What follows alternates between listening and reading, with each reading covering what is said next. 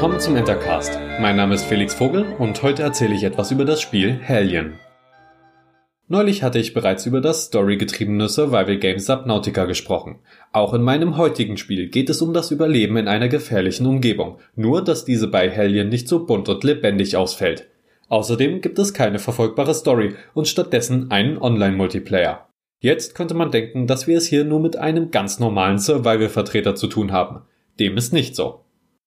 Ebenfalls war kürzlich Star Citizen mein Thema und Hellion wurde vor einiger Zeit von einem Streamer, dessen Video ich auf YouTube gesehen hatte, als Star Citizen Killer betitelt.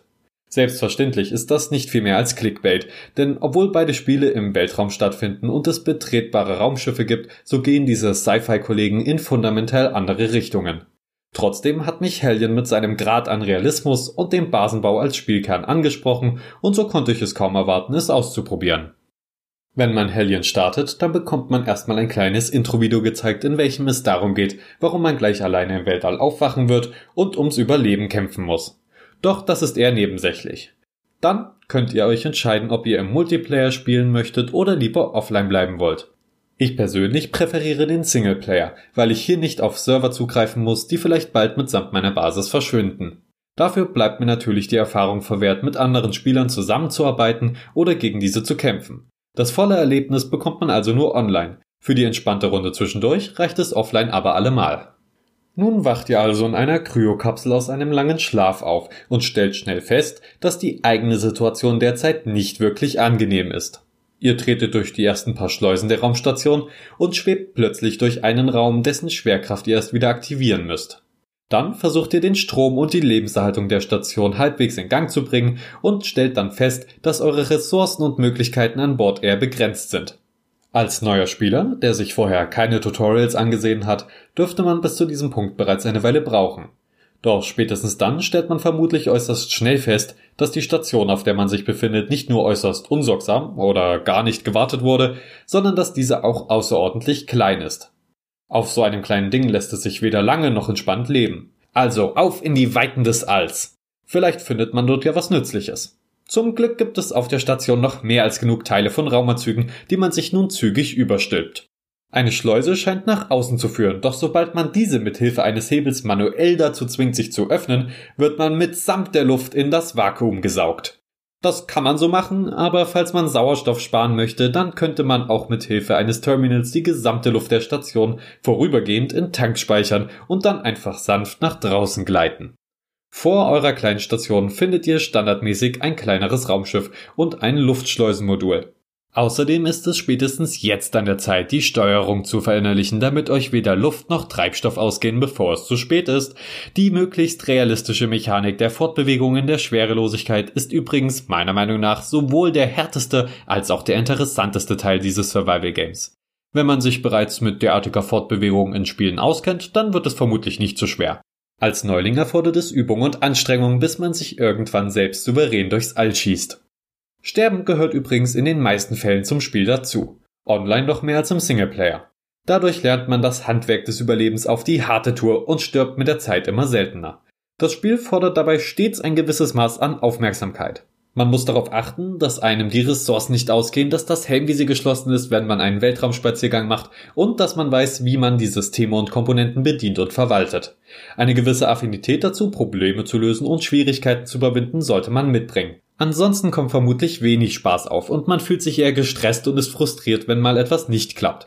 Also, nicht vergessen, Spaß haben und entspannt bleiben. Nicht verzagen und auch gerne mal im Internet nachsehen, wenn man mal irgendetwas nicht weiß.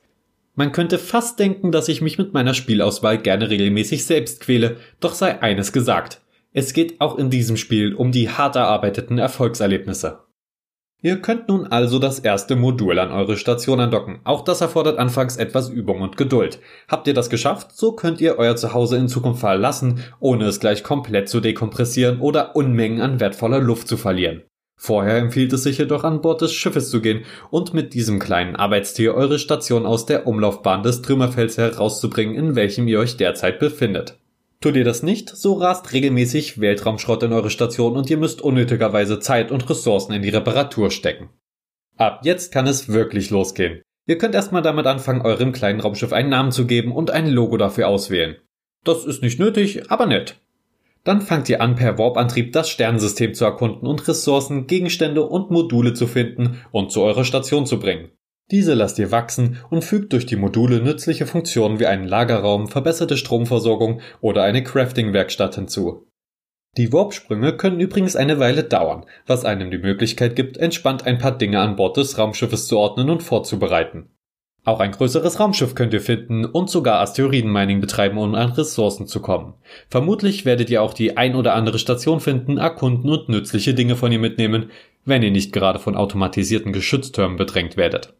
Im Multiplayer bietet Hellion durch andere Spieler natürlich mehr Möglichkeiten und auch Gefahren. Essen und Trinken müsst ihr in der aktuellen Version übrigens nicht. Da sich das Spiel allerdings noch in der Entwicklung befindet, kommen immer wieder neue Mechaniken und Verbesserungen dazu.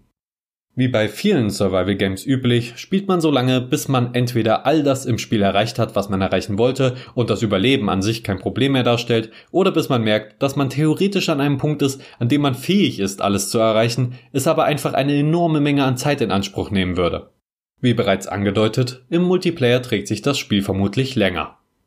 Hellion stellt sich mit seinem passend gewählten, tristen Stil, solider Grafik, der realitätsnahen Physik und dem herausfordernden Ressourcenmanagement sowie der gebotenen Immersion und den gegebenen Individualisierungsmöglichkeiten auf eine gute, eigenständige Position auf dem Weltraum-Survival-Markt. Mit genug Zeit, Frusttoleranz, Geduld und Spaß an Survival kann man viel Freude an Hellion haben. Da auch weiterhin durch Updates Features dazukommen, das Gameplay verbessert und Bugs beseitigt werden, freue ich mich darauf, auch zukünftig eine gute Zeit mit Hellion zu verbringen, eine immer größere Station zusammenzusetzen und dafür zu sorgen, dass mir weder Sauerstoff noch Treibstoff ausgeht. Bis bald, euer Felix.